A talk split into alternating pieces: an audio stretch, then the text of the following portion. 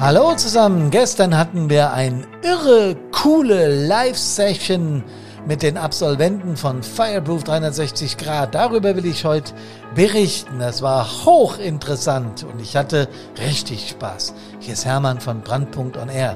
Servus, hallo und Gute!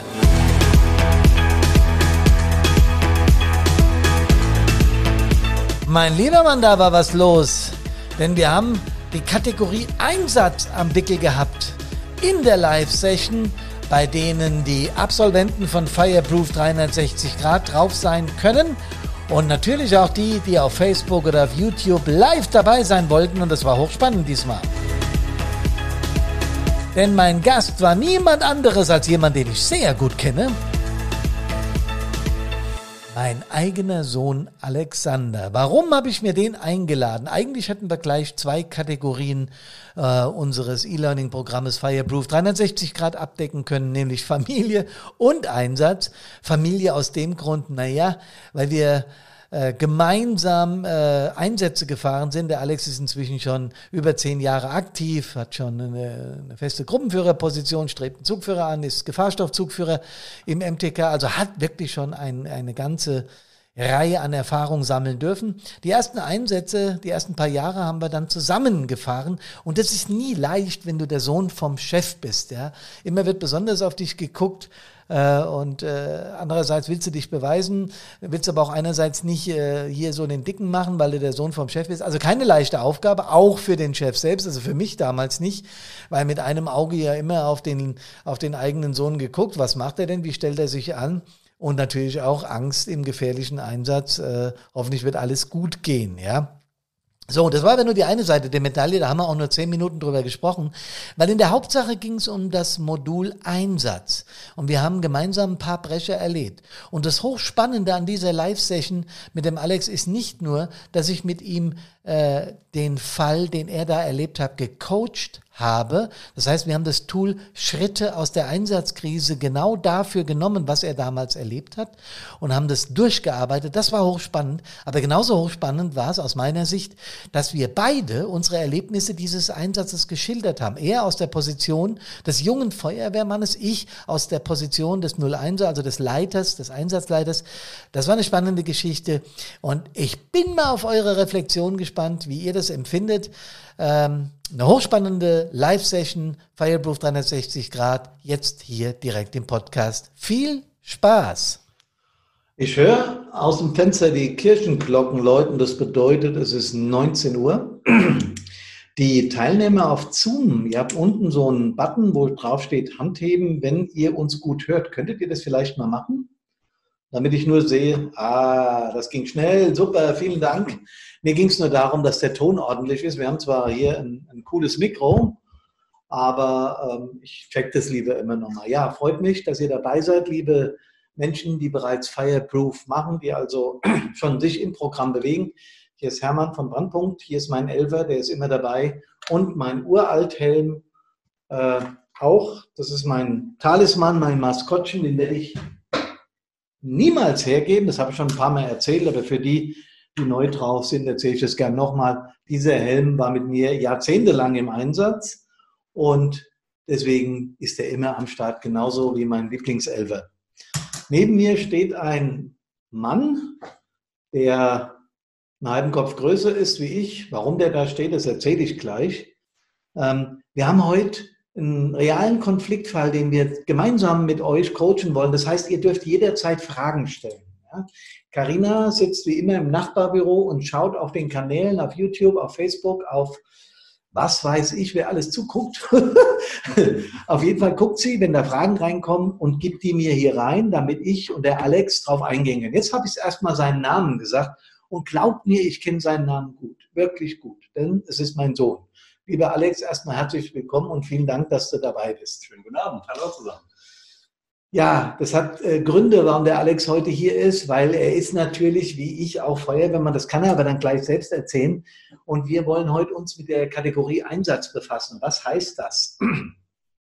Einsatz ist die Erfüllung von all dem, weswegen wir bei der Feuerwehr antreten. Und wenn wir ganz ehrlich sind, Kameradinnen und Kameraden, wenn wir eine Zeit lang keine Einsätze fahren, dann wir nervös. Ja, man schubst sich so an im Ding und sagt, was ist denn los? Ja, obwohl wir natürlich niemandem irgendein Leid wünschen, obwohl wir natürlich überhaupt nicht wollen, dass irgendjemand zu Schaden kommt, obwohl wir natürlich am liebsten für niemanden einen Schaden hätten und demnach halt auch keine Einsätze hätten. Aber für was trainieren wir denn?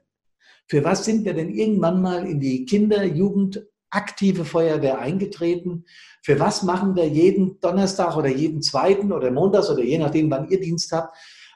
Warum nehmen wir das alles auf uns? Naja, klar, letztendlich dient alles dazu, Einsätze zu fahren. Sind wir ganz ehrlich.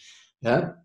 Und es ist ein aufregendes Gefühl. Hast du einen Piepser dabei, Alex? Nee, heute ja. natürlich nicht. Heute natürlich nicht. Das, das ist cool. Äh, natürlich äh, ist es aufregend, wenn das Ding geht und du hörst mit und wenn dann was Größeres angekündigt wird. Wir werden heute über eins, zwei solcher großen Einsätze reden. Ähm, äh, ja, dann, dann, dann steigt der Puls, das Herz schlägt schneller, du bist voll konzentriert, steigst in dein Pkw, fährst natürlich nach STVO zur Feuerwache, ist klar soweit. Ne? Ja, und dann geht's ab. Ja, und dann je, nach dein, je nachdem, welche Funktion du in deiner Feuerwehr hast oder welche Aufgabe du hast oder wie weit du schon ausgebildet bist, geht entsprechend die Denkmaschine an und du überlegst, wie können wir diesen Einsatz in den Griff kriegen, wie ist die Ausrückeordnung, la la la la la la. 10.000 Gedanken gehen mir durch den Kopf. Heute reden wir über eins, zwei Einsätze, die wirklich, sagen wir mal, uns beide emotional berührt haben. Das Besondere an dieser Nummer ist, dass wir ein Spannungsverhältnis haben. ja, Vater und Sohn haben eigentlich immer ein Spannungsverhältnis, ist klar so. Selten, ne? selten. Ja. Aber der Punkt ist, wir sind beide in der Feuerwehr aktiv gemeinsam gewesen. Und ich war der Stadtbrandinspektor und er war von Anfang an aus der Jugendfeuerwehr kommend dabei. Und das ist natürlich ein Spannungsfeld. Aber bevor wir da reingehen und uns über Fälle unterhalten, die wir erlebt haben, soll ihr auch erstmal den Alex ein bisschen kennenlernen. Alex, Gute nochmal. Erzähl mal, wer du bist und wie deine Blaulichtkarriere angefangen hat oder was du da so alles machst in der Feuerwehr. Genau, also ich bin der Alex, heute 31 Jahre alt, bin seit dem 10. Lebensjahr in der Jugendfeuerwehr, war natürlich auch aufgrund, dass ich dein Sohn sein durfte, schon länger in der Feuerwehr. Also ich wusste von klein auf, wie es dort aussieht, was es für Fahrzeuge gibt, etc. Also klassische Blaulichtkarriere. Mit ah. 17 dann in die Einsatzabteilung ähm, und dann äh, ja, Lehrgänge besucht, äh, Einsätze gefahren, wie das eben so ist. Ähm, war dann irgendwann Gruppenführer und äh, habe auch den Jugendfeuerwehrwart gemacht. Ähm, ja, und inzwischen bin ich ähm, ja, Ausbilder im Gefahrstoffbereich bin äh, Gefahrstoffzugführer im Main-Taunus-Kreis. Da ist er sehr schnell, ihr merkt es schon, ne? auch sehr bescheiden. Das hat er von mir, ist klar. Ja, aber es, reicht doch auch. Also der Alex hat natürlich die normale Blaulichtkarriere gemacht, Grundlehrgang, äh, Maschinistenlehrgang, Atemschutzgeräteträger. Das stimmt, ja, das hatte ich jetzt vielleicht ja, Und dann, äh, also Maschinist bist du auch, LKW-Führerschein hast du auch. Genau. Und äh, wurdest dann Truppführer Genau. Hast du einen Truppführer in Kassel gemacht, dann Gruppenführer? Nee, Ach, der war noch, oh, ja, das war bei uns auch anders. Das, ich bin älter, man merkt das. anders, genau, ja. Heute ist das äh, auf Kreisebene, deswegen ja. ist alles in Ordnung. Aber genau, der Gruppenführer war dann der erste Lehrgang, dementsprechend der dann der Landesfeuerwehrschule in Kassel. Zugführer hast du auch gemacht. Genau. Du könntest also einen Zug führen, hast das auch schon gemacht. Bist du aber in Bad Soden? Noch nicht vollständig eingesetzt, das wird jetzt wohl demnächst geschehen, habe ich mir sagen lassen. Ja. Und ähm, genau, Gut, und dann hast du noch was von Gefahrstoff erzählt. Vielleicht erzählen wir, wir haben nicht nur hier Leute aus dem Main-Taunus-Kreis, sondern aus ganz Deutschland drauf. Vielleicht erzählen wir nochmal, wie das in Bad Soden so abgeht oder was du da genau machst. Genau, also wir haben in jedem Kreis in Deutschland einen Gefahrstoffzug und den haben wir auch im Main-Taunus-Kreis. Äh, eine Einheit davon, da gibt es mehrere, die ist bei uns in Bad Soden stationiert. Dadurch kam ich eben zu dem Thema, bin über den Ausbilder in dem Bereich, mhm. mich dort weitergebildet und ähm, ja, bin inzwischen aber der Gefahrstoffzuführer vom Main-Taunus-Kreis, also von allen fünf Einheiten, die wir im Main-Taunus-Kreis innehaben. Und die fünf Einheiten sind? Das sind äh, Dekon-Einheiten, äh, mehrere für Personen, Geräte und Verletzte. Mhm. Das ist eine Messgruppe, die äh, Messeinsätze fährt und das ist die Gefahrstoffgruppe, die eben okay. die, ja, vorne im Einsatz des Geschäfts ja. Dann hast du auch schon Verantwortung. Das ist ja, die hat man sowieso, wenn man Einsätze fährt. Leute, da braucht man sich vormachen. Jeder, der seinen Piepser bekommt, der 17 Jahre alt ist, ich glaube, in den meisten Bundesländern ist es 17, es gibt auch, glaube ich, in Bayern ist 16, bin aber nicht ganz sicher. Ihr werdet uns schreiben, wenn wir immer. Übrigens nochmal mit dem Schreiben, ihr könnt hier Fragen stellen, ne? hatte ich anfangs gesagt, sowohl auf Zoom wie auf Facebook, auf YouTube, wo ihr wollt. Alle Kanäle werden überwacht. Wenn wir heute etwas nicht beantworten können, dann kriegt ihr hinterher von uns über unsere Homepage, über unsere Social-Media-Kanäle antworten darauf. Also wenn etwas zu lange dauern würde, würden wir dann später darauf antworten. Aber wir sind auf jeden Fall äh, gerne für Fragen offen, sowohl der Alex wie auch ich. Ja, jetzt sind wir Vater und Sohn. Und wenn ich sage, wir sind Vater und Sohn, dann kann das sein, dass ich bald Opa bin. Das, ich sehe noch jung aus, ich weiß. Aber das kann nicht nur sein, das wird auch so sein. Alex, was geht denn da ab bei dir? Ja, wir erwarten demnächst Zwillinge. Zwillinge! Und, äh, dann wird es wahrscheinlich ein bisschen unruhiger daheim werden. Aber gut, so ist das. Der Alex wohnt auch hier bei mir in der Nähe, auch in der Nähe des Brandpunktbüros. Und wenn er sagt Zwillinge, natürlich hat er sich angestrengt und zwar Jungs gemacht, damit wir Feuerwehrmänner haben. Frauen wären auch genauso gut gewesen, um das gleich dazu zu sagen.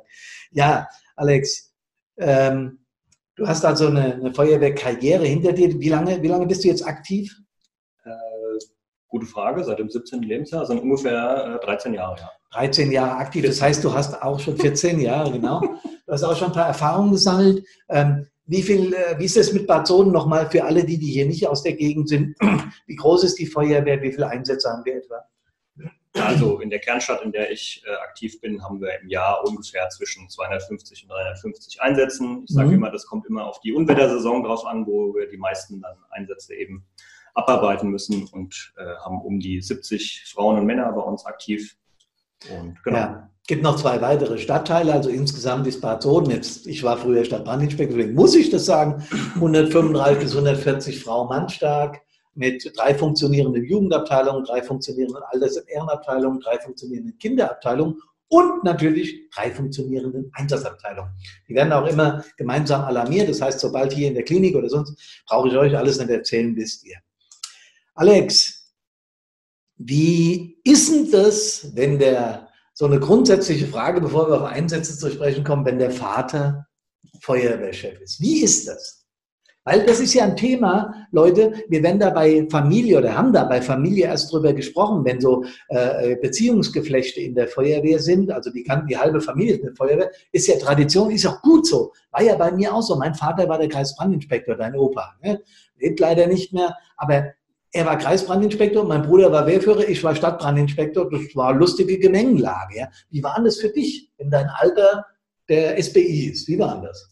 Also äh, als Kind, als junger Bub war das natürlich äh, das Größte, weil ich durfte immer mitgehen äh, und äh, wusste quasi immer Bescheid, wie, was, was los war. Das ist natürlich einerseits ein Vorteil, andererseits ein Nachteil. Also ich wusste auch zu Hause ungefähr, was, was ist denn im Moment so los.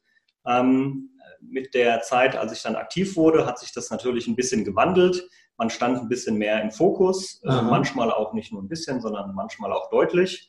Äh, ja. Das haben auch Kameradinnen und Kameraden einem zu spüren gegeben und haben dann ähm, ja, Fragen gestellt oder äh, ja, wie auch immer anders reagiert als vielleicht normal. Ähm, in jedem Fall äh, ist es, äh, ich sage mal, Fluch und Segen, sage ich immer gerne. Ähm, und ist auf jeden Fall nicht immer einfach, um, um das Ganze abzuarbeiten, wie normal der Normal Normfeuerwehrmann, wie ich gerne sage. Ja, ähm, das, das glaube ich, äh, möchte auch die Community etwas genauer wissen. Hast du, äh, was hast du da für ein Gefühl gehabt? Äh, der ist Chef und ich werde da bevorteilt oder benachteiligt? Wie war das? Äh, das, äh, dass ich bevorteilt werde, kann man bei dir zumindest vollkommen ausschließen. das darf ich gerne so sagen. Das ist aber auch gar nicht böse gemeint. Das ist äh, eher positiv gemeint, weil äh, du jemand warst, der ähm, geschaut hat, dass ich auch alles an Normen und an, an Fragen beantworten kann und, und, auch das Fachliche, was mir, glaube ich, auch heute äh, nicht schlecht tut, sondern ganz im Gegenteil gut tut, äh, habe ich viel von dir übernommen. Du warst, das darf ich auch sagen, ich möchte dich auch nicht zu sehr loben, Nein. aber du warst auch immer jemand, der als, äh, als 01 über die Vorspannung von Drehleitern gesprochen hat oder von äh, Gerätefächern, äh, wie die umgebaut werden könnten und hast Rüstwagen geplant. Also du warst schon sehr im Detail. Das ist nicht äh, bei allen so gewesen und nicht bei allen so. Und deswegen, ähm, da habe ich viel mitgenommen, habe äh, versucht auch äh, das Fachliche mir anzueignen und nicht einfach nur äh, von Beruf Sohn zu sein. Das habe ich, glaube ich, sehr schnell, wurde es mir klar gemacht und war mir auch sehr schnell klar. Ja, das finde ich gut. Also A, danke für dein Lob und ich habe auch ganz bewusst so agiert, ne? weil rumgedreht, so wie ich, äh, wie du, mein Sohn in der Feuerwehr warst, war ich ja dein Vater. Und das ist wieder die andere Perspektive, Leute, wenn du Verwandte, jüngere äh, Verwandte oder Bekannte, äh, die Kameradinnen Kameraden sind einem ja alle ans Herz gewachsen. Aber wenn der eigene Sohn in der Feuerwehr mittut, in der Jugendfeuerwehr schon, habe ich immer gedacht, lass die anderen Jugendfeuerwehrkameraden nicht spüren, dass ich ein Auge auf ihn habe. Lass ihn das nicht spüren. Lass, pass auf, dass du ihn ja nicht bevorteilst. Wehe, der kriegt einen Lehrgang vorher, bevor ein anderer nicht durch war. Sowas, ja. Weil ähm, ich hatte nicht mal so sehr die Angst vor der Konfrontation mit Kameradinnen und Kameraden, die sagen, hey, ich wäre zuerst dran gewesen, weil du hast, warst ein Streber, also du, du hast einen geilen Dienst gemacht, kann ich wirklich nur so sagen, von der Jugendfeuerwehr schon ab, du, du warst mit in jedem Zeltlager, du warst kameradschaftlich, also du hast das gelebt, was ich auch gerne lebe und was ich von meinen älteren äh, Vorbildern auch gelernt habe, sich eben äh, kameradschaftlich und gut zu verhalten und auch im Einsatz sich exakt und richtig zu verhalten und nicht zu glauben, äh, ich kann jetzt hier machen, was ich will und lehne den Arm aus dem Fenster vom LF, hey, was geht hier, ja, sowas. Ähm, genau. Aber es ist natürlich klar, ich habe ja, ich meine, du bist mein Sohn, da ist ein besonderes Verhältnis da, der, der, man liebt in, in, der Regel seinen Sohn, das ist auch so, das wird auch immer so bleiben. äh, aber nochmal, ich bin Chef von 135 Feuerwehrleuten, nicht von einem oder von zwei oder drei, ja. Ich hatte jetzt nur den Alex, also meine Tochter war nicht in der Feuerwehr, der Alex war in der Feuerwehr, aber das war nicht leicht. So, ähm, wenn du dich an Einsätze erinnerst, mhm. erzähl doch erstmal, weil das ist ja heute unser Thema, Einsätze. Genau. Wie war denn das, wie du die ersten Einsätze gefahren bist? Also dieser Übergang von Jugendfeuerwehr zur aktiven. Wie wurdest du darauf vorbereitet und wie waren dann tatsächlich so, auch so emotional ist ja unser Thema, Leute, ne? wie waren die ersten Einsätze? Also erstmal der Übergang und dann. Ja, also vorbereitet wurden wir da klasse drauf. Äh, ne? Aus der Jugendfeuerwehr heraus viel Fachwissen, äh, Leistungsspange ist, glaube ich, mhm. deutschlandweit ein großes Thema. Das haben wir natürlich auch mitgemacht.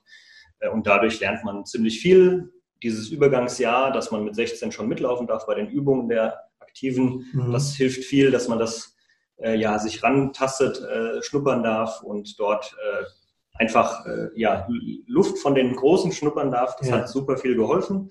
Und im Einsatz dann, ja klar, das hat mitgespielt, dass mhm. du quasi die gelbe Weste als Einsatzleiter anhast. Und das war auch ein Stück weit zu spüren. Aber als junger Mann hält man sich an seinen Truppführer und das habe ich auch immer gemacht und die haben mich dann immer dementsprechend in die in den jeweiligen Einsätzen ja. in die Situation mit reingenommen und dann ist es auch, wenn man im Tunnelblick ist, ist das auch ein Stück weit vergessen. Genau. Aber im Großen und Ganzen kann man das natürlich nicht vergessen, ja. ist aber auch gar nicht so schlimm im aber diese, dieser Übergang, so jetzt den ersten echten Einsatz, kannst du dich an den erinnern? An den ersten, allerersten? Ja, das war auch Was mal, war das für einer? Das war mal am 17. Geburtstag. Wir hatten Gäste daheim. Nee, und, kann ich mich gar nicht mehr äh, erinnern. Das oh war was, äh, du wurdest auch vorher kurz telefonisch äh, angefragt, was denn, äh, ob es jetzt irgendwie was Größeres wäre oder so. Und dann hat es alarmiert. Und letztendlich war es ein Schmorbrand in einem, in einem äh, ja, ich glaube, es war ein Familien, Mehrfamilienhaus mit, mit unten einem Geschäftladen drinnen und äh, letztendlich. Äh, irgendwas mit Elektrik. Ja, es war, es war irgendwas mit Elektrik. Es war auch Was hast so, du bei dem Einsatz so gemacht? Weißt du das noch? Ich, war, weiß es überhaupt nicht mehr. Ich meine, ich war auch Trupp, also letzte Mann auf dem Auto gewesen, so ungefähr, und habe dann Kameraden, äh, glaube ich, den Schlauch nachgezogen, dass für den Trupp, dass der äh, ja. mehr reingehen kann und Lüfter aufgebaut. Alles, was Warst du sehr aufgeregt bei dem Einsatz? Ja, würde ich sagen. Ja. Hast du das auch den Kumpels gegenüber zugegeben? Ich glaube, in dem Moment haben wir nicht so drüber gesprochen. Aha. Hinterher, klar, war klar, dass der Neue der aus, Einsatz, der, yeah. aus der Jugendfeuerwehr durfte seinen ersten Einsatz fahren. Und klar ist auch der Sohn vom Chef. Das war auch jetzt nicht zu verheimlichen, aber ähm, ich glaube, ja. so richtig drüber gesprochen haben wir nicht. Ich aber weiß, klar, ich war brutal aufgeregt. Okay. Ich weiß ja nur, wann du geboren bist. Also müsste das 98 gewesen sein? 97, 98? Nee, 2008. Oh. Zehn Jahre Unterschied, aber das ist kein Problem. 2,8, ja genau. 2,8, stimmt. Ja, mit 7 wäre es blöd gewesen. 2,8. Ähm, ich kann mich echt nicht an den Einsatz erinnern. Und Leute, das beweist wieder mal, wie stark Emotionen mit der Erinnerung, also wie stark die, ihr wisst schon, Amygdala mit dem Neokortex zusammenhängt, wie die miteinander reflektieren. Für mich war ein Schmorbrand jetzt wahrscheinlich mein, äh, wie alt war ich 2000, ja, ist ja egal. Also da hatte ich ein paar tausend Einsätze hinter mir, das war für mich ein Einsatz halt, ja. Aber der Alex erinnert sich dran, weil es halt sein, weil es dein erster war. Genau. Und genau das ist es, ja. Und ähm, gibt es irgendwie aus der Anfangszeit einen Einsatz, wo du gesagt hast, boah, das war das erste Mal, wo ich auch echt, ja, wo ich boah, abgegangen bin? Also äh, ich weiß jetzt nicht mehr genau wann, ich glaube 2010 dann mit dem Atemschutzlehrgang. Ne? Man macht so seine Lehrgänge ja. und ähm, bei mir war es tatsächlich gar nicht so spät nach dem Atemschutzlehrgang und dann war in einem Stadtteil ein Saunabrand gemeldet. Ah, der Saunabrand, ja. In, in, genau, in einem Stadtteil bei uns und ja, letztendlich äh, kamen wir halt, wie es bei der Freiwilligen Feuerwehr so ist, man kam irgendwie in die Feuerwehr und es war noch der Angriffsmann-Platz tatsächlich frei. Ähm, und äh, bin dann mit dem, äh, habe mich mit dem Kameraden ausgerüstet und ja, war natürlich ja. unklar, was los ist, aber im Endeffekt sind wir dann oben als zweiter Trupp äh, in das Haus rein, haben kurz Obergeschosse kontrolliert und danach sind wir in meinen bis dato heißesten Einsatz rein und äh, haben dann unten im, in der Sauna, es war im Keller verwinkelt und die Sauna hat dann volles Rohr gebrannt. Also das war schon äh, gar nicht so wenig und letztendlich ähm, haben wir dann da das Feuer ausgemacht und äh, nochmal abgesucht. Warst du Angriffstrupp äh, Mann? Ja, na klar. Also, so. Mit einem erfahrenen Angriffstruppführer? Ja, definitiv. Da auch da brauchen wir euch auch nicht zu erzählen, die Erfahrenen, die hier drauf sind, ne? erfahrener Truppführer, nicht so erfahrener Truppmann. Ganz klare Geschichte. Genau. Mein erster Einsatz war mit dem damaligen Stadtbrandinspektor und dem PA in, in, in der heißen Geschichte drin. Das war mein Onkel und äh, der war die Ruhe selber. Ja? Und das ist was, was mich unglaublich beruhigt hat und mich sicher gemacht hat, dass der Mann uns da auch wieder rausführt. Okay. Ähm, und dann gab es natürlich dann auch Einsätze, ähm, sagen wir mal so, wo, wo ich halt auch befohlen habe und wo gab es auch Einsätze, wo du gesagt hast, hätte ich anders gemacht. Sicherlich hätte ich, hätte ich, ich so nicht gemacht. Das eine oder andere, mir fällt jetzt gerade kein Beispiel ein, das ist auch jetzt nicht irgendwie zurückgehalten oder so, dass, dass ich hier keine Kritik äußern möchte. Das mhm. würde ich gerne machen, aber im Moment geht es halt nicht. Auf jeden Fall, ähm, in jedem Fall, äh, klar, das ist, ist glaube ich, selbstverständlich, dass man immer mal sich äh, hinterfragt und was hätte man vielleicht anders machen können. Äh, das ist ja bei Feuerwehrs, denke ich, völlig normal. War auch dann bei dir so und wie gesagt, wir konnten es und da mussten es natürlich privat nochmal äh, nachbesprechen, immer ja. mal wieder. Ja. Ähm, aber es war jetzt nichts, wo ich sagte, äh, oh je, das war ja irgendwie grob fahrlässig, ne? das ist ja klar. Ja, oder gar vorsätzlich. Ich meine, das ist ja klar, das darf nicht sein. Äh, es kann schon, es können Fehler passieren. Wir sind Menschen, auch im Einsatz, auch wenn vieles über Befehl und Gehorsam läuft. Äh, es hat überhaupt keinen, keinen Sinn zu sagen, dass wir keine Fehler machen. Das ist ja ganz klar.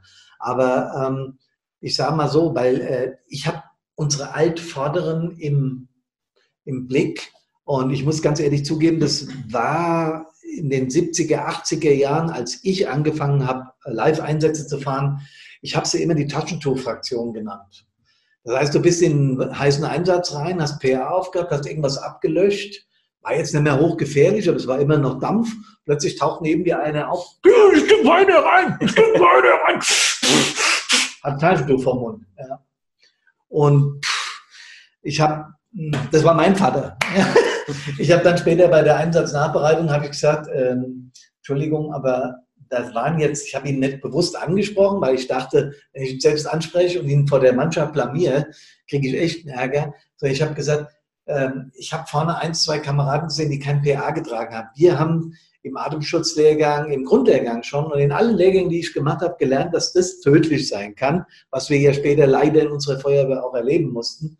Dann habe ich gesagt, äh, fand ich jetzt nicht so gut. Ach du liebe du hast doch keine Ahnung. Das war doch gar nicht mehr gefährlich. Ja, und das habe ich dann versucht, mit meinem Wehrführerausschuss aus der Welt zu schaffen, einsatztaktisch auch wirklich die ganzen Dinge ernst zu nehmen. Ja. Natürlich gab es früher nicht so viel Chemiebrände und irgendwelchen Kram wie heute, aber das geht gar nicht, dass Leute dann vorne drin sind ohne PA und äh, wo noch Gefahr im Verzug ist oder was. So, was war der erste Einsatz, wo du definitiv, oder kannst du dich daran erinnern, wo du Angst bekommen hast? Gab es sowas? Ähm, das war der eben angesprochene Atemschutzeinsatz, da hatte ich keine Angst, weil ich, mir war klar, äh, die, es war auch, also das Freie war letztendlich drei, vier Fußschritte weg. Also wir waren in einem, einem Kellerabsatz äh, relativ schnell dann im ersten Raum und da mhm. hätten wir ruckzuck weggekonnt. Also es war einfach nur brutal warm. Angst hatte ich da nicht, Respekt aber. Und da hat man das beigebracht bekommen oder hat das am Leib erfahren, was man auf dem Lehrgang nicht lernt, eben die Hitze und das Mentale dann dementsprechend im Innenangriff. Ähm, aber so richtig Angst mhm. war es dann dementsprechend auch nicht, sonst würde ich es wahrscheinlich auch heute gar nicht mehr so machen wollen. Ja, mm, ja, ich hatte am Anfang, bei uns wird vielleicht noch nicht so viel erklärt. Also mhm. ihr merkt schon, wir ja. haben hier auch einen leichten Generationenunterschied, ganz Natürlich. logisch. Ja. Ich habe am Anfang, ähm, wir hatten noch diese orangenen Jacken, einige von euch werden die noch kennen, ne? orangene Jacken. Und ich habe äh, mir bei den ersten paar Einsätzen, ich hatte einen dann, äh, schwedischer Möbelhändler, hätte ich fast gesagt. Okay, das war, das war, das war scheiße. Ja. Das, das trifft schon. Aber bei dem Einsatz war ich auf der Drehleiter und wir haben von oben runter das Ding, also der, dieser, dieser Möbel-Großhandel, äh, Blau-Gelb hat gebrannt, äh, hier in Hofheim in der Nähe. Ich stand oben auf der Drehleiter und die war relativ, äh, wir, wir, das Feuer war zwar war sowieso nichts mehr zu halten. Gab keine Brandwände damals und sowas. Das Ding hat lichterloh gefackelt, aber wir konnten natürlich auch nicht sagen, wir machen nichts, lassen es einfach kontrolliert abbrennen. Ähm, also Kosmetik, Wasser drauf, übers Wenderohr und so weiter. Ja. Und ich stand da oben drauf mit dieser orangenen Jacke. Die hast du nicht mehr angehabt, nehme ich an. Ne? Nee. Ja. Und äh, äh, mit einer Latzhose, die aus normalem Stoff war. ja, den normalen Knobelbechern, wie wir sie damals hatten, und normalen Handschuhen. Nix hier dreifach als äh, geschichtet und vierfach gewickelt. Damit will ich auch nicht den Hero geben. Wir waren früher härter und so. Im Gegenteil. Ich habe mir fast die Hosen gemacht, weil es wird heiß. Und ich habe dann nach unten gebrüllt, hey, leider ein Stück hoch, ein Stück hoch. Und da habe ich echt, ja nicht Panik, aber Angst habe ich schon bekommen. Ich habe gesagt, verdammt, das ist scheiße. Heißt, mir brennt der Kittel hier drauf. Und wie soll ich denn aus dem Korb, das war ein hängender Korb, wie sollst du da raus auf den Leiterpark? Ja? Und außerdem war der Leiterpark noch knapper über dem Ding. Also ich habe, bis die unten gerafft haben, was ich will, da habe ich schon richtig Schiss gekriegt. Ja, was wir halt im Einsatz auch erleben, Alex, und das ist ja der Punkt, über den wir heute sprechen wollen, oder der, wo, wo, der Hauptgrund ist, wo wir auch mal ein Coaching von uns, von Brandpunkt, von Fireproof 360 Grad anwenden wollen, ist, äh, so, eine, so, so wie man so einen Einsatz auch nachbearbeiten kann, wenn er einem wirklich auch definitiv zu schaffen macht. Ähm, da gibt es die unterschiedlichsten Möglichkeiten und da ist jeder Mensch anders. Und jeder Mensch ist gut, wie er ist. Und wir wollen auch von Brandpunkt niemanden verändern oder anders machen oder in irgendeiner Form sagen, du musst so und so sein und so. Nein, weil jeder Mensch ist unterschiedlich. Es kommt auf die Tagesform drauf an. Es kommt auf deine Erziehung an, deine Genetik, wie du groß geworden bist, was in deiner Feuerwehr gelehrt wurde, wie das gelehrt wurde, wie kameradschaftlich das abgegangen ist. Und so reagierst du dann halt im Einsatz. Das kann man rausbekommen. Übrigens machen wir das im Fireproof, dass wir genau auf die Punkte eingehen, weil du bist gut so, wie du bist aber alle Menschen sind unterschiedlich und alle Menschen verarbeiten Ereignisse völlig, völlig unterschiedlich. Das ist normal, das ist gut so. Und deswegen an dich die Frage, ein Einsatz, wo du wirklich gedacht hast, uff, das war jetzt so ein Ding, ähm, du weißt ja auch genau, wir haben uns ja darüber vorher unterhalten, welchen ich meine, so ein richtiger Brecher, also es war ein VU, ein Verkehrsunfall, und äh, mich würde interessieren, und ich erzähle ihn dann aus meiner Sicht, weil ich war der Einsatzleiter bei dem, bei dem VU. Der Alex erzählt ihn erstmal aus seiner Sicht, dann erzähle ich ihn aus meiner Sicht und dann gehen wir mal in das Coaching von Brandpunkt. Ich habe mir die, das da gedownloadet, damit ich es mit euch live machen, mit dem Alex natürlich live machen kann und damit ihr das mitbekommt, wie wir das machen. Ja, das ist ein Coaching-Tool aus dem Firebuch 360 Grad. Ich habe es hier auch online offen in meiner eigenen Version. Ähm, und deswegen ist es ganz wichtig, dass der Alex es aus seiner Sicht erzählt und ich dann mal aus meiner Sicht erzähle. Dann habt ihr einen Rundumblick, den vom Einsatzleiter, den vom unmittelbar beteiligten Feuerwehrmann. Zunächst mal ist es wichtig, Alex, was warst du damals? Was hast du für einen Rang gehabt? Schütze Arsch, würde man heute sagen. Schütze Arsch, ja, Jamolo! Und äh, ja, also in dem Fall war ich äh, Funker. Wie alt warst du? Äh, ich war gerade 20 geworden. Also, du warst im ELW? Genau. Es waren, In dem hier? Waren, genau, es waren, waren äh, Mittwoch, glaube ich, äh, habe ich jetzt nochmal nachgeschaut. Ähm, eigentlich jetzt kein Stichwort, wo man, äh, wo man äh, die Augen aufreißt. Unklare Rauchentwicklung, äh, ne? heutzutage irgendwie wahrscheinlich ein Grill oder mhm. irgendwie eine, eine, angemeldete Verbrennung im Feld, war es aber nicht. Äh, wir sind dann, also ich hatte, muss ins Detail gehen, hatte die Möglichkeit in unserem Gang verschiedene Gänge natürlich, wie alle anderen auch, und hatte die Möglichkeit, entweder auf den ELW zu springen oder aufs Löschfahrzeug. War PA-Träger und äh, Maschinist, also ich hätte beides locker machen können. Ähm, bin aber auf den ELW, war gerade platzfrei sozusagen, habe das Auto gefahren und dann oben, okay, es hat ein PKW. Wer saß neben dir? Feld Der Einsatzleiter. Wer war das? In dem Fall du. Ach ja, saßen, ja. Wir saßen also nebeneinander, okay. Ja. Also in dem Fall, ähm, genau, sind dann um die Ecke gebogen, haben dann schon Rauchentwicklung gesehen. Es war ein Pkw im mehr oder weniger offenen Feld. Äh, war, glaube ich, auch eine Baustelle. Und, hier oben, ne? äh, genau. Letztendlich. Also in Bad Soden, hier von uns, Luftlinie, Alex, wie viel, wo wir jetzt stehen? 500 Meter. 500 Meter. Das war also hier ganz in der Nähe. Ja? Genau. Ähm, ja, ELW geparkt. Ich habe dann meine Arbeit gemacht, habe gefunkt, die Fahrzeuge aufgenommen, mit denen äh, gesprochen und so weiter, Rückmeldungen an die Leitstelle, Fahrzeuge, Nachrückungsfahrzeuge, okay. genau, die Rückmeldungen gemacht, aufgenommen, Rückmeldungen von mhm. hier an die Leitstelle gegeben, wie das halt auf dem ELW als Funker so ist. Jawohl. Und äh, Melder warst du, ne? War in dem Fall Melder oder Funker, ja. wie man es auch immer nennen möchte. Mhm. Es war ein stinknormaler Pkw-Brand auf einem offenen Feld. Äh, ja, es war ein Hochspannungsmast äh, nebendran, aber das war, der war, glaube ich, zu wissen, zu keinster Weise gefährdet. Also erstmal Standardeinsatz, Löschfahrzeug kam an, hat seine Aufgaben äh, begonnen, hat die, Lösch äh, die Brandbekämpfung eingeleitet und. Was genau hat gebrannt? Ja, ein PKW. PKW. PKW in Vollbrand. Also es war jetzt auch nicht nur das irgendwie der Motorraum oder ein mhm. Teil. Also es war Der stand im freien Feld, ne? Genau. genau. Freies Feld. Ähm, war damals auch eine Baustelle, war aber plattes Feld, war nichts drumherum. Genau. Ja, und irgendwann ähm, als Funker kriegt man es ja relativ schnell mit. Der Angriffstrupp mit erhöhter und hektischer Stimme. Ähm, genau kann ich mich nicht mal an Wortlaut daran erinnern, aber es war auf jeden Fall klar, da sitzt noch jemand drinne und wir brauchen jetzt hier, äh, das hat dann der Einheitsführer hat dann da reingegrätscht, hat dann sofort gesagt, äh, Einsatzleiter Bad 201, wir brauchen hier ziemlich zeitnah Rettungsdienst mhm. und Notarzt und die wurden dann auch dann dementsprechend durch mich relativ äh, zeitnah dann äh, von der Leitstelle angefordert und dann kam eben Rettungswagen und Notarzt angefahren äh, oder angerückt und ähm, ja, die konnten dementsprechend nur noch den Tod von dem, äh, ich glaube es war ein älterer Mann, feststellen und äh, er ist dann dementsprechend in seinem Pkw da auf dem Feld verbrannt. Soweit der Bericht des Melders, des Florian Bason 11. Genau. Ähm, ich habe eigentlich gar nicht so viel Unterschied. Der einzige Unterschied bei mir war, ich habe von Anfang an aus den Erfahrungswerten heraus vermutet, dass da irgendwas nicht stimmt, weil der auf freiem Feld stand. Ich habe gedacht, boah, merkwürdig, wieso parkt da ein Auto, wieso äh, mitten im Feld, ja, da wo er nicht hingehört, wo er eigentlich nicht stehen darf, wieso brennt das Ding? Und mir war sehr schnell klar, dass da was Besonderes ist, als auch dann der, der Angriffstrupp vorne äh, ein Blick zu mir, äh, so, äh, also erste Gestiken nach dem Motto, das da ist einer drin und der hat äh, suizidale Absichten gehabt, weil anders konnte man sich dann nicht erklären. Genau. Genau. Und dann äh, wussten wir, äh, der saß da drin, das, den PKW hatten wir irgendwann aus. Dann bin ich wieder an Elvern, habe Rückmeldungen geben lassen, äh, Feuer aus, äh, äh, Nachlöcharbeiten und äh, ja, Notarzt am, am Patienten. Und da war natürlich klar, ich habe es auch sofort gesehen, ich bin dann hin zu meinem Angriffstrupp, habe nachgeschaut und habe gesagt, Männer, alles klar, wir reden in der Wache weiter, packt mal hier zusammen und jetzt lassen wir hier, ein Rohr bleibt liegen ähm, und jetzt äh, nimmt die Kripo ihre Arbeit auf und so war das dann auch. Ja? Die Brandursachtenermittlung und äh, die, die Kriminalpolizei halt klar war ein, ein verstorbener Mensch. Du hast es dann auch selbst gesehen. Wie war der Moment? Genau. Ich habe ja, hab ja gesagt, äh, Leute, da vorne ist was äh, passiert.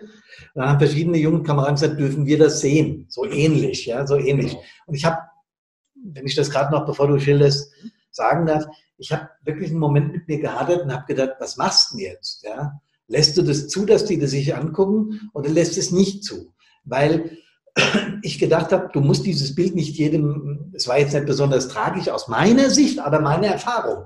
Merkt ihr was, Leute? Meine Erfahrung war eine andere. Ich habe schon ein bisschen was gesehen in meinem Einsatzdienst. Für mich war das jetzt, jo, eine Leiche. Hm? Mhm man hat verschiedene Details gesehen, da reden wir gleich noch drüber. Und es war äh, auch ein bisschen geruchstechnisch nicht ganz so sauber, aber du hast ja bei einem Fahrzeugbrand, riecht es ja nach allen möglichen Sachen, aber das hast du schon auch gerochen. Und dann, dann, dann haben, mich, haben mich wirklich ein, zwei Kameraden gefragt, kann ich das mal sehen? Und da habe ich echt einen Moment überlegt und habe ich gesagt, jo, von mir aus, aber ich gehe mit. So, und da warst du auch dabei. Genau. Du hast uns mitgenommen, hast uns das dann auf dem Weg schon erklärt. Der Elwe stand auch ein paar Meter entfernt, also wir hatten ein bisschen Zeit zu reden auf dem Weg dorthin. Äh, ja, letztendlich, ähm, umso mehr man sich angenähert hat, desto mehr hat man sich gefragt, was wird man gleich sehen.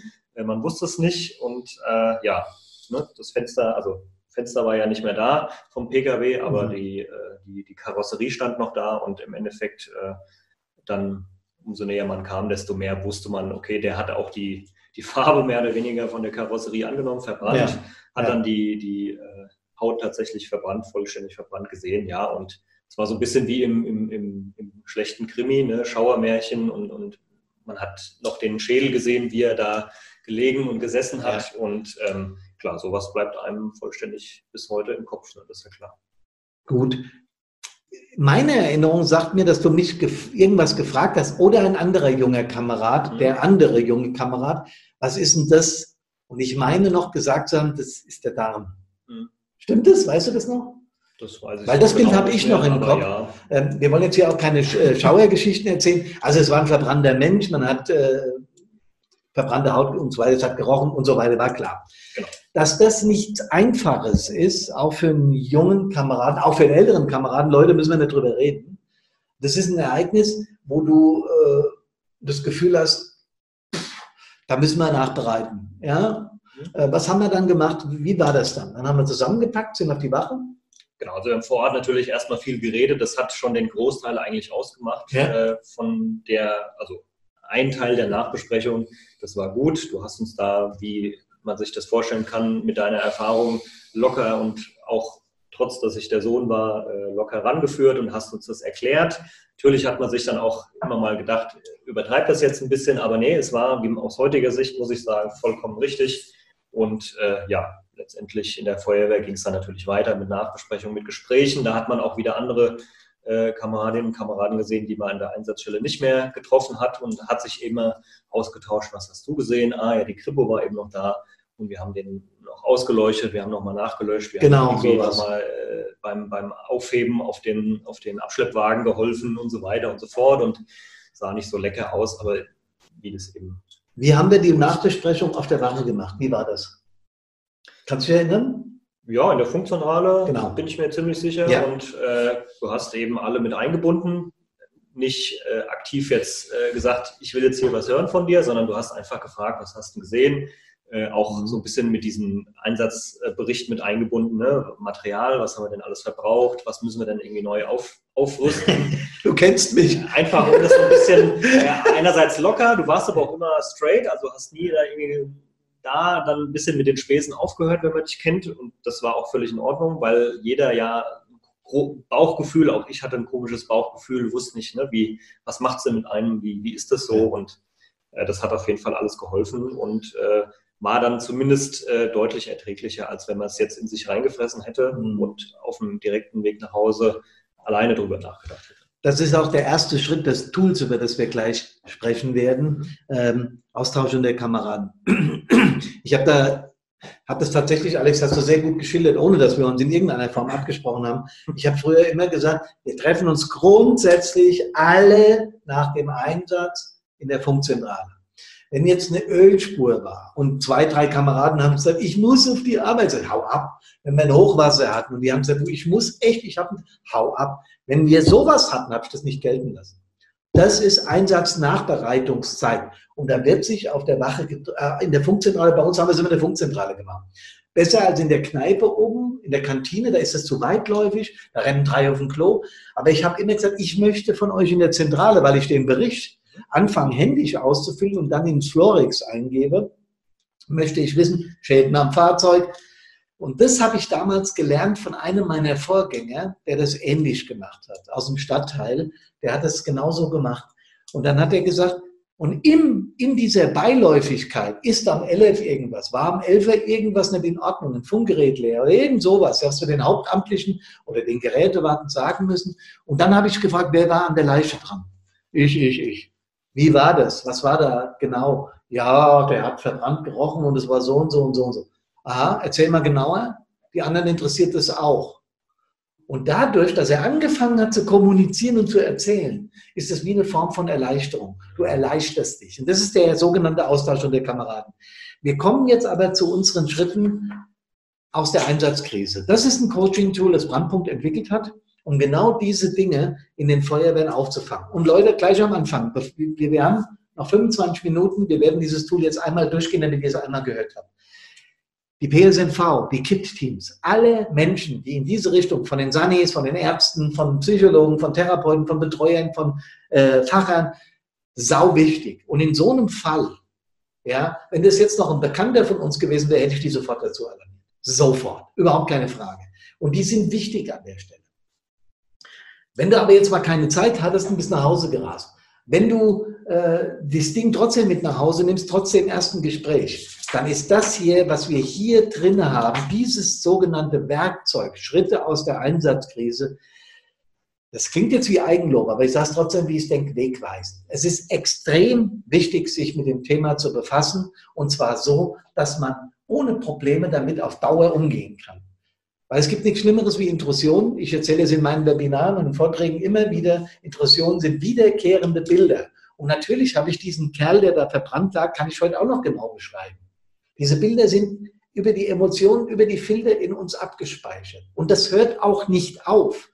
Schlimm ist es, wenn diese Bilder nachts und am Tag von selbst wiederkommen. Das nennt man Intrusion oder Flashback. Und wenn die dauerhaft wiederkommen, dann hat man ein Problem. 50 Prozent, Ludwig-Maximilians-Universität München, 50 Prozent der Feuerwehrleute schildern als schlimmst, 51 Prozent, als schlimmstes Ereignis in ihrem Leben einen Einsatz. Und 37 Prozent dieser 50 Prozent hatten Intrusionen und Flashbacks. Und bei einem Teil der Kameradinnen und Kameraden hat es nicht mehr aufgehört und sie wurden krank. Psychisch krank oder auch körperlich krank. Denn mit der Psyche geht es oft los und dann wird es körperlich. So, jetzt haben wir aber dieses Tool, Schritte aus der Einsatzkrise. Das haben wir entwickelt, gemeinsam mit Psychologen, gemeinsam mit Feuerwehrleuten, mit Spezialisten, mit einem äh, äh, Psychologenteam auch äh, aus Schweiz, Deutschland, Österreich, Liechtenstein und haben gesagt, was können wir machen, um Leuten zu helfen? Und zwar mit einfachen Mitteln. Da gibt es sogenannte sechs Schritte. Alex, und jetzt machen wir beide das mal. Jawohl. Erstens deine Einsatzkrise. Also dieses Tool wurde für, speziell für die Kategorie Einsätze konzipiert und verbindet erlernte Elemente aus dem E-Learning Fireproof 360 Grad. Da muss man schon ein bisschen was zu aus dem Programm gelernt haben, um dieses Tool ordentlich machen zu können. Aber damit ihr jetzt versteht, um was es uns da geht, machen wir das mal kurz durch. Also deine Einsatzkrise. Beschreibe dein dich belastendes Einsatzerlebnis in knappen Worten so konkret wie möglich. Und es geht nicht darum, das jetzt im Beisein der 50 Kumpelinnen und Kumpels zu machen und zu sagen, oh ja, bei mir war das so und so, weil wenn andere Menschen dabei sind, ist man immer ein Stück weit auch Schauspieler. Aber in dem Fall ist es so, dass der Alex jetzt mal ganz kurz mit knappen Worten schildern soll, was er an belastenden Ereignissen in diesem Einsatz erlebt hat. Ja, Pkw-Brand, bei dem man sich nichts gedacht hat und letztendlich eine, ein verbrannter Mensch, der das nicht nur aus einem Unfall heraus gemacht hat, sondern der das scheinbar äh, mit voller Absicht gemacht hat. Es war tatsächlich auch so, also zumindest nach den äh, Kripo-Ermittlungen, war es tatsächlich ein Suizid. Ähm, du hast jetzt äh, zwei Sachen gesagt, die entscheidend und wichtig sind. Er hat es auch sehr kurz gemacht und das schreibt man dann hier oben in den ersten Kasten rein. Ja? Und es ist ganz extrem wichtig, dass es kurz und knapp ist. Das, das, was belastet hat. Er hat gesagt, ich habe nicht damit gerechnet, weil es ein ganz normaler Pkw-Brand war, dachte er. Plötzlich wendet sich das Blatt und du hast ein, eine Leiche da drin. Und du hast gesagt, ähm, das Zweite, was du gesagt hast, ich habe es vergessen, sag's nochmal. Ja, das erste war das, also achso, das Zweite war, dass das, äh, ja, dass, er das, dass das kein Unfall war, sondern dass das, mhm, das ein Suizid war. Genau, Suizid war. Jawohl. Die Bilder selber von dem, von der Leiche und so, das hat dir nicht so viel ausgemacht? Doch, definitiv, Doch. ja. ja. Genau. Und das würde jetzt hier reingeschrieben. Mit knappen Worten kommt es in den ersten Kasten. Und jetzt passiert genau das, was wir beide eben schon geschildert haben. Nach dem Einsatz findet ein Austausch unter Kameradinnen und Kameraden statt. Der Austausch findet statt entweder mit der PSNV, mit dem KIT-Team, wie es bei euch auch immer heißt, oder eben auch ohne wenn es eine kleinere, also in dem Fall hatte ich jetzt eine PSNV nicht angefordert, weil A, haben es wenige Kameraden gesehen, B, die es gesehen haben, habe ich nachbereitet in der Feuerwehr. Und C, war jetzt bei ihm, im Gegensatz zu anderen Bildern, die ich im Kopf habe, nicht so sehr viel zu sehen, wie, wie, wie, wie ich äh, jetzt auch schildern möchte. Ja, okay, ihr versteht, was ich meine. Also, ähm, Austausch unter Kameraden hat stattgefunden in der Funkzentrale. Man hat darüber geredet, wir verbuchen das auch noch als Einsatzzeit. Das ist extrem wichtig. So, und jetzt kommen wir zum zweiten Schritt und der heißt konfrontieren und analysieren. Das bedeutet, du versetzt dich nochmal in die Einsatzsituation rein und stellst dir vor und erlebst es gerade nochmal. Du machst du mit dir selber, ja? Nicht mit irgendjemandem, sondern du stellst dir nochmal, das wird hier genau beschrieben, auch im Programm wird das genau beschrieben, äh, stellst dir nochmal vor, wie es war und analysierst das. Es ist wichtig, dass du dafür Zeit nimmst. Beantworte jetzt folgende Fragen. Was konkret ist passiert? Alarmierte unklare Rauchentwicklung, damit hat es ja begonnen, klar. Ja. Und also unklare Rauchentwicklung. Genau. Und was ist tatsächlich passiert? Weil das unklare Rauchentwicklung ist ja noch eine Alarmierung, Mhm. die ist nicht, ihr merkt schon, die ist nicht leicht. Okay. Ist nicht in dem Bereich, Genau. Äh, was tatsächlich gelaufen ist. Was ist tatsächlich passiert? Pkw-Brand auf dem offenen Feld. Äh, Mit einem Suizidanten. Mit einem Suizidanten, genau. Ähm, Wer war beteiligt?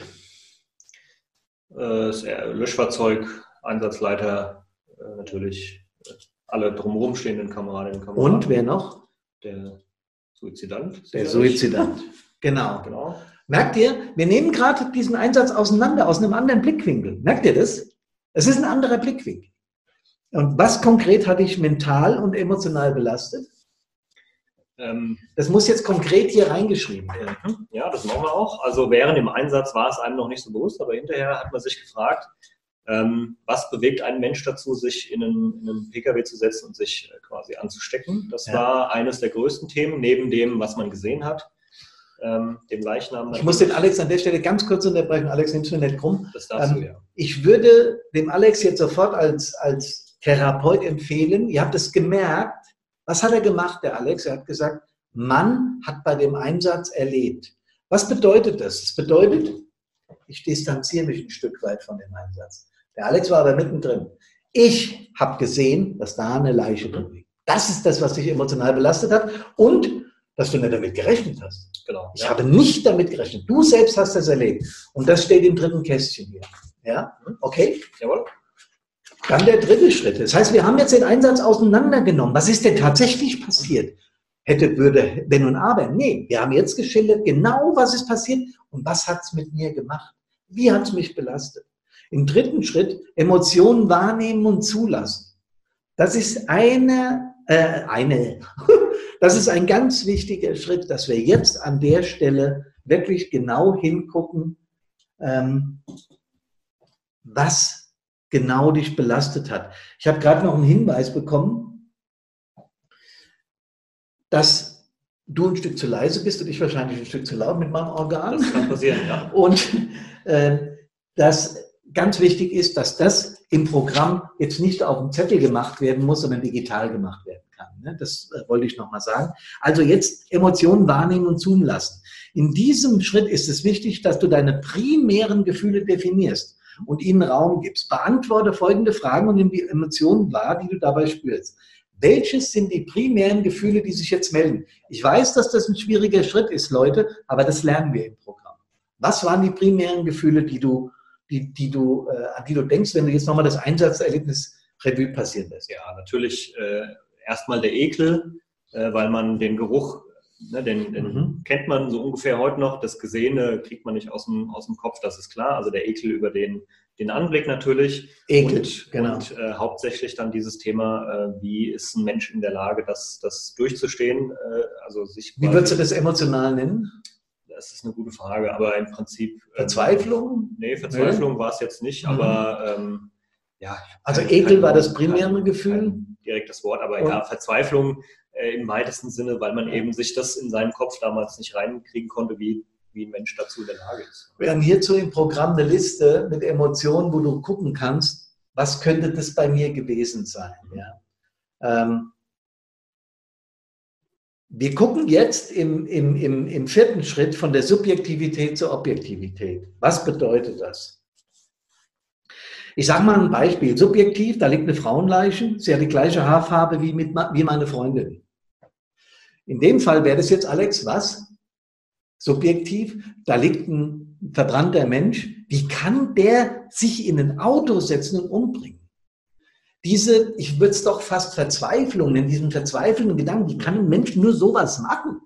Ja, der hat mit der Objektivität überhaupt nichts zu tun.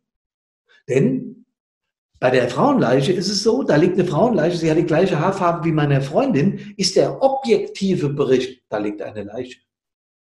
Ob die jetzt die gleiche Haarfarbe hat, ob die äh, die gleiche, äh, den, gleichen, einen ähnlichen Ring anhat oder ob der Typ einen Suizid begangen hat oder nicht, welche Absichten dahinter stecken. Das ist all das, was du in deinem Kopf und ich in meinem Kopf dazu dichte. Dazu dichten, ja, genau. Genau. Und das trennen wir jetzt voneinander und sagen, was konkret ist passiert? Ein Mensch saß im Auto, das Auto hat gebrannt. Ob der jetzt da nicht mehr rauskam, ob der sich suizid, mhm. äh, suizidieren, heißt das so, ob er sich umbringen wollte oder nicht. Genau. Das schreiben wir jetzt hier rein, wie es tatsächlich objektiv war. Und wenn du es dir dann objektiv betrachtest, überlegst du, was belastet mich an dem Einsatz jetzt noch? Wenn du jetzt überlegst, da lag ein toter Mann im Auto. Was belastet dich daran noch? Geruch, Aussehen und eben die, die Verzweiflung. Ne? Man, einen Tag später oder irgendwie ein paar Tage später äh, war ich äh, meiner Freundin, heutigen Frau, beim McDonalds. Und, ah! Äh, ja, beim, beim dritten Biss in den Burger, glaube ich, war es, äh, hat man dann ähm, ja, beim, beim, bei diesem Burger Patty äh, Intrusion, ne, kam dann hoch und habe dann gesagt, ah ja, prima, der sieht ja ziemlich genauso aus wie der ältere Mann im PKW und die Farbe von, von der Haut damals und dem Burger Patty, die haben halt genau gepasst. Und Aha. dann, damit war das Abendessen gestorben damals. Und ja. Das Essen war in dem Moment, die Story kann ich gar nicht, aber das Essen ja. war in dem Moment vorbei für dich. Ja, ja, definitiv. Und jetzt kommt eine entscheidende Frage. Da ich weiß, dass du früher zu diesem MC oder Burger King oder wie die alle heißen, da gibt es ganz viele, wegen der Schleichwerbung, äh, gegangen bist, war das später auch noch so? Immer mal wieder. Aber es hat. Es kam immer mal wieder hoch, aber es wird mich heute nicht mehr belasten. Wenn diese Essensgeschichte käme bei uns, auch jetzt für die Absolventen vom Fireproof, ja, die Leute, die es schon machen, nochmal, nochmal objektivieren. Und wenn das nicht aufhört, Leute, und da sind wir bei einem Thema, das mir ganz wichtig ist, ja, auch wenn Menschen oder eigene Kameraden, die man, also eigene Kameraden kennt man sowieso, Familienmitglieder, äh, Menschen, die du gut kennst, dann ist ein Objektivieren nicht ganz so leicht. In dem Fall war der Mann uns völlig unbekannt und du kannst wirklich eine Objektivität in dem Fall hinbekommen. Äh, diese Dinge, die dem Alex passiert sind, so ein leichter, äh, eine leichte Intrusion bei einem Reflex, der ähnlich war wie der im Einsatz, ist völlig normal. Und dass dann auch mal das Essen liegen gelassen wird und dass dann auch einmal vielleicht ein bisschen übel wird, halte ich für eine ganz normale Geschichte. Wenn dir das passiert, kannst du wieder an dem Abend versuchen, von der Subjektivität in die Objektivität zu gehen. Wenn du das das vierte, fünfte Mal machst, bist du es los. Nachgewiesen, kann man nachweisen. Sowas funktioniert. Wenn das nicht aufhört, Leute, auch für unsere Absolventen, die schon live im Programm sind und die vielleicht ein Ereignis selbst bearbeitet haben, wenn das nicht nachlässt, dann ist das Ereignis so prägend, mit so einem Trigger im Hintergrund versehen, dass man da professionelle Hilfe braucht. Und das wäre an der Stelle wichtig gewesen. Was hättest du gemacht, wenn das nicht mehr aufgehört? Was hättest du getan? Ich hoffe, dass ich zu dir oder meiner damaligen Freundin gegangen wäre und hätte es äh, besprochen ja. oder angesprochen. Ja. Äh, ist natürlich eine Riesenüberwindung, das ist klar, weil man ja. glaubt, damals zumindest glaubte man noch, äh, allen anderen geht es nicht so, sondern ich bin der Einzige, würde Schwäche zeigen. Ne? Das hat sich jetzt im Laufe der Jahre natürlich zum Glück geändert. Auch damals wurde es aber schon auch so, auch nicht nur von deiner Seite, sondern von allen anderen äh, propagiert, dass das natürlich nicht so ist, dass man da immer zu einem kommen soll. Und dieser Schritt ist natürlich, glaube ich, mit einer der schwierigsten, um, um auf, auf Ältere zuzugehen und zu sagen, äh, mir geht es gerade nicht gut oder ist das normal? Ne? Kameradin, Kameradin, ich bekomme Zuschriften von Menschen. Ich hatte jetzt gerade einen im Podcast, ich werde wieder einen im Podcast haben. Der morgige Podcast, den empfehle ich euch übrigens, der wird das heute beinhalten. Ähm, ich habe Menschen, die mir schreiben, die genau das erlebt haben und sagen, sie kommen mit der Nummer der Klasse, sie treten aus der Feuerwehr aus. Mhm. Weil sie nicht es schaffen, weil sie, oh, weil sie nicht es schaffen, weil sie es nicht schaffen, zu ihrem Ansprechpartner in der Feuerwehr zu gehen und zu sagen, ich komme mit dem Ereignis nicht klar, weil sie das als Schwäche definieren. Das ist ein Punkt, über den müssen wir uns klar, klar sein, dass das mit Schwäche aber sowas von überhaupt nichts zu tun hat. Und das erklären wir auch im Programm, ganz eindeutig. Das hatte mal sowas von nichts mit Schwäche zu tun. Der stärkste Mann der Welt kann bei so einem Ereignis umkippen und seines Lebens nicht mehr froh werden, weil er einen psychischen Defekt hat. Und der größte Halotri, der, der nie irgendwas schafft, der wickelt so einen Einsatz mit links ab. Ich habe es vorhin gesagt, hat mit Genese zu tun, mit Erziehung zu tun, mit Erlebnissen zu tun, mit eigenen Ereignissen im Leben. Das, die, jede Biografie ist anders, deswegen bitte. Wir haben noch einen fünften und einen sechsten Schritt. Der fünfte Schritt, bei dem sechsten Schritt kommen wir auf den Burger zurück. Der fünfte Schritt ist Stabilisatoren aktivieren. Das kann ich jetzt mit dem Alex nicht machen, weil er die Stabilisatoren im Fireproof für sich zwar aktiviert hat, aber wir haben die Liste jetzt nicht hier.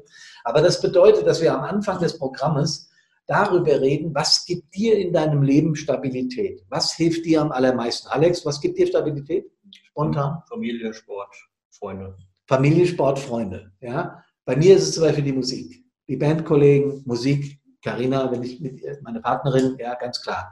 Ähm, und es gibt aber noch 100 Stabilisatoren mehr, die du hast. Da muss man eben, muss man arbeiten, auch im Programm muss man gucken.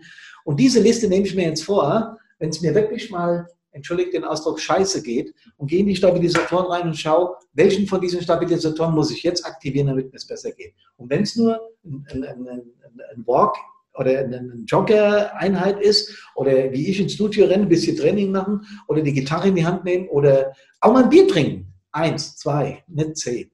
Ja? Auch mal ein Bier trinken, kann eine Maßnahme sein, mit Kumpels. Und auch mal fallen lassen, mir geht's scheiße, ich hatte einen blöden Einsatz. Dann erzählst du das und dann hast du schon die halbe Miete. Dann, dann wirkt es. Die Stabilisatoren wirken dagegen. Und dann kommt der sechste Schritt. Schritte aus der Einsatzkrise. Wir haben das jetzt unheimlich in die Länge gezogen, Alex. Normalerweise geht das sehr schnell. Und du hast damit gute Möglichkeiten, gute Möglichkeiten, einen Einsatz zu verarbeiten. Der sechste Schritt ist Beobachten und Checkliste. Das bedeutet nichts anderes, als zu gucken, macht mir der Einsatz nach wie vor was aus. Wenn es nicht aufhört, der Alex hat die Burgernummer erzählt, kann ich absolut nachvollziehen. Ich hatte so Erlebnisse auch, ich jetzt gar nicht drauf eingehen, aber ich hatte Erlebnisse, wo ich dachte, Oh nee, der sieht aus wie der XXX. Leute, 14 Tage später laufe ich durch die Stadt, sehe den XXX. Wen sehe ich noch? Blöde Frage, die Leiche. Ist doch klar. Ja, denkt, Gott sei Dank lebt er noch. Habe ich für mich spaßig genommen und habe sofort gedacht, naja, so schlimm sah der jetzt nicht aus. War auch ein Suizidant, hat sich aufgehängt. Aber der sah dem halt ähnlich, ja. Punkt. Kam dann nicht mehr, immer wenn ich den sehe, denke ich aber dran. So sind die Filter. Ja. Was ich jetzt aber machen kann, wir haben hier eine Checkliste drin. Eine Checkliste, wo ich gucken kann, stimmt das bei mir? Passiert das? Und zwar emotionale Taubheit zum Beispiel. Nichts mehr fühlen, Interessenverlust, Rückzug, Teilnahmslosigkeit. Guckt da drauf. Loadet euch die down aus dem Programm und legt die zu Hause in die Schublade. Und wenn ihr so einen scheiß Einsatz hinter euch habt, geht hin und immer wieder diese Checkliste nehmen und gucken, ob einer der Punkte zutrifft. Vermeidungsverhalten im Zusammenhang mit dem Auto, äh, mit dem Einsatz. Zum Beispiel keine Einsätze mehr fahren, kein Auto mehr fahren, kein Burger mehr essen, äh, den Typen nicht mehr auf der Straße treffen, weiten Bogen und ihm sein Wohnhaus machen, weil der mich an die Leiche erinnert. Ähm, wenn jemand einen Kamin anzündet, sofort das Zimmer verlassen, weil es stinkt nach dem, was ich damals erlebt habe und so weiter. Vermeidungsverhalten, belastende Gedanken, Träume, Albträume auf Dauer, Überregung, Übererregung wie Schlafstörungen, Schreckhaftigkeit, Konzentrationsstörung und auch, was ganz wichtig ist, Erinnerungslücken zu dem eigentlichen Einsatz. Jetzt habe ich ganz viel gelabert und wir haben nur noch fünf Minuten. Ich habe gar nicht geguckt. Ich wusste, dass bei dem, bei dem Tool-Einsatz am Anfang wenig Fragen reinkommen. Ich weiß aber, dass es dazu Fragen gibt. Dazu haben mir schon viel zu viele Leute geschrieben. Alex, dein Fazit. Hast du mehrere belastende Einsätze noch gehabt in deiner Feuerwehrkarriere? Klar. Also gerade so die Türöffnungen, ne, da ist immer äh, unklar, was erwartet einen hinter der Tür. Das ist auch nicht immer gerade. Zwischenfrage, du hast bei einem Einsatz Türöffnung mal eine Leiche in der Tür gehabt. Ja. Kann das sein, dass du jetzt bei jedem Einsatz denkst, da könnte ja wieder eine dahinter liegen? Ganz unterbewusst natürlich, aber ja. es gab auch ganz viele Türöffnungen, wo es natürlich nicht so war. Also ja. das muss man versucht, versuche ich ein bisschen rational zu sehen, aber ja klar, man denkt immer dran, was hat man schon erlebt, was könnte auch wieder vorkommen. Und das ist bei Türöffnungen genauso wie bei Pkw-Bränden. Sehr geil. Weil der Alex hat gerade einen ganz wichtigen Satz gesagt, den machen wir auch noch. Der Satz war sehr wichtig. Er hat gesagt, ich versuche das, Entschuldigung, Kohlensäure, ich versuche das dann rational zu betrachten. Was heißt denn das? Ich schalte die Emotionen aus an der Ecke. Ist überhaupt nicht schlimm. Ich darf das. Im Einsatz muss ich sowieso funktionieren. Ja? Was ich nicht machen darf, ist, wenn ich diese belastenden Dinge immer und immer wieder erlebe und versuche es dann zu deckeln und nicht rauszulassen und nicht drüber zu reden und nicht zu kompensieren mit meinen Stabilisatoren, dann mache ich was falsch. Weil auf Dauer deckeln heißt nichts anderes wie, irgendwas geht irgendwann nach. Psyche oder irgendein Körperteil. Mhm. Die, die, die Profis sind heute absolut der Meinung, dass äh, Krankheiten auch durch Psychosomatik, und zwar der überwiegende Teil, entstehen. Also durch seelische Krankheiten, okay? Äh, in dieser hektischen Welt auch nicht sehr verwunderlich. Dafür gibt es ja Fireproof 360 Grad. Alex, sehr gut. Wir haben noch drei Minuten. Was du schon immer mal sagen wolltest, deinem Vater, dem früheren Einsatzleiter, kannst du jetzt machen. Hey, möchtest du noch was sagen zu dem Thema? Ähm, nee, eigentlich nicht. Doch, ich glaube schon. Also in dem Fall, äh, was wir vielleicht jetzt noch nicht so äh, angesprochen hatten, der familiäre Teil. Äh, meine damalige Freundin, heutige Frau, ist, sie ist examinierte Altenpflegerin. Das heißt, ich habe natürlich auch mit ihr damals schon viel gesprochen ähm, und natürlich den großen Vorteil, da sie aus dem Beruf her schon viel mit äh, ja, leblosen Körpern, sage ich mal, zu tun hatte, hat mir das sehr geholfen, ähm, dass ich das äh, ein bisschen besser verarbeiten kann. Familie ist da, glaube ich, auch ein ganz großer Punkt. Natürlich möchte man nicht jedem Partner, jeder Partnerin oder vielleicht sogar Kindern, wenn sie schon da sind, äh, sowas anvertrauen. Das soll man, glaube ich, auch gar nicht. Aber das kann ein ganz großer Faktor sein, wenn man in der Feuerwehr sozusagen alles, was wir eben gehört haben, erledigt hat und schon angesprochen hat und dann nach Hause fährt und ähm, dann daran nochmal drüber reden möchte. Oder die Frage kommt, was ist denn eigentlich passiert? Und dann der Partner merkt ja auch ruckzuck, wenn irgendwie, wenn man was verheimlicht oder wenn man, ne, wenn man irgendwo drüber reden möchte, aber irgendwie Schiss hat, das anzusprechen, äh, deswegen, das kann auch oder ist meiner Meinung nach auch ein sehr, sehr großer Faktor. Da muss natürlich auch jeder für sich selbst entscheiden, wie kann ich denn zu Hause drüber reden. Also wenn ihr eine Partnerin, einen Partner habt oder einen Freund, Freundin, äh, Frau, Mann, völlig egal, divers, ähm, ihr sagt, lass mich bloß mit dem Kram in Ruhe, dann ist das absolut die falsche Ansprechpartnerin, der falsche Ansprechpartner. Sowas gibt es auch, habe ich selbst erlebt. Dann macht es auch keinen Sinn. Dann sucht euch jemanden, der das ab kann mit dem ihr darüber kommunizieren könnt. Wenn ihr gar niemanden habt, dann in der Feuerwehr. Da gibt es ausgebildete Menschen dafür, von der PSNV. Äh, es gibt eine Notfall-Hotline vom Hessischen Feuerwehrverband, wo man sich hinwenden kann. Die Nummer findet ihr auf der Homepage des Hessischen Feuerwehrverbandes. Ist in Frankfurt bei einer, bei einer Uniklinik an, angesiedelt, dieses Telefon. Es gibt Möglichkeiten, darüber zu quatschen. Und das sollte man dann auch nutzen.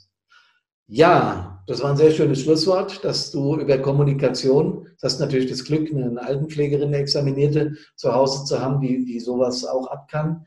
Äh, das Glück hat nicht jeder, aber nochmal, dann sucht euch Menschen, mit denen ihr sprechen könnt. Und ein ganz probates Mittel, die Dinge für euch klar zu kriegen ist, das sage ich natürlich aus Eigenwerbung, aber ich sage das auch, weil ich eine Milliarde Prozent davon überzeugt bin. Ich bin momentan in sehr vielen Feuerwehren unterwegs und spreche über diese Themen geht ja bei uns und bei Fireproof nicht nur um den Einsatz, sondern um ganz viele Dinge, um die Familie, den Beruf, um die eigene Freizeit, um die Wehrkultur, um die veränderte Gesellschaft, um das, was äh, die Pandemie mit uns macht und vieles mehr. Ähm, dann empfehle ich euch dieses Programm. Wenn ihr dazu Informationen braucht, sprecht uns an über unsere Kanäle. Wir kommen gern zu euch in die Feuerwehr. Wir können aber auch ein Webinar machen online, wenn euch das interessiert. Nutzt diese Gelegenheit für eure Feuerwehr. Vielen Dank fürs Dabeisein und vor allem vielen Dank, Alex, dass du dich zur Verfügung gestellt hast. Danke, dass ich da sein durfte. Ja, äh, diese, diese Vater-Sohn-Nummer, Sohn-Vater-Nummer, die war, die war schon richtig interessant, vor allem, weil ich selbst erlebt habe mit meinem Papa. Vielleicht müssen wir dann nochmal eine Session machen, wenn wir über Familie reden. Vielen Dank euch allen für die Zeit, die ihr mit uns verbracht habt. Zack, 20 Uhr werden wir es Ah, ja, genau. Oder was müssen wir jetzt so ein bisschen Musik machen?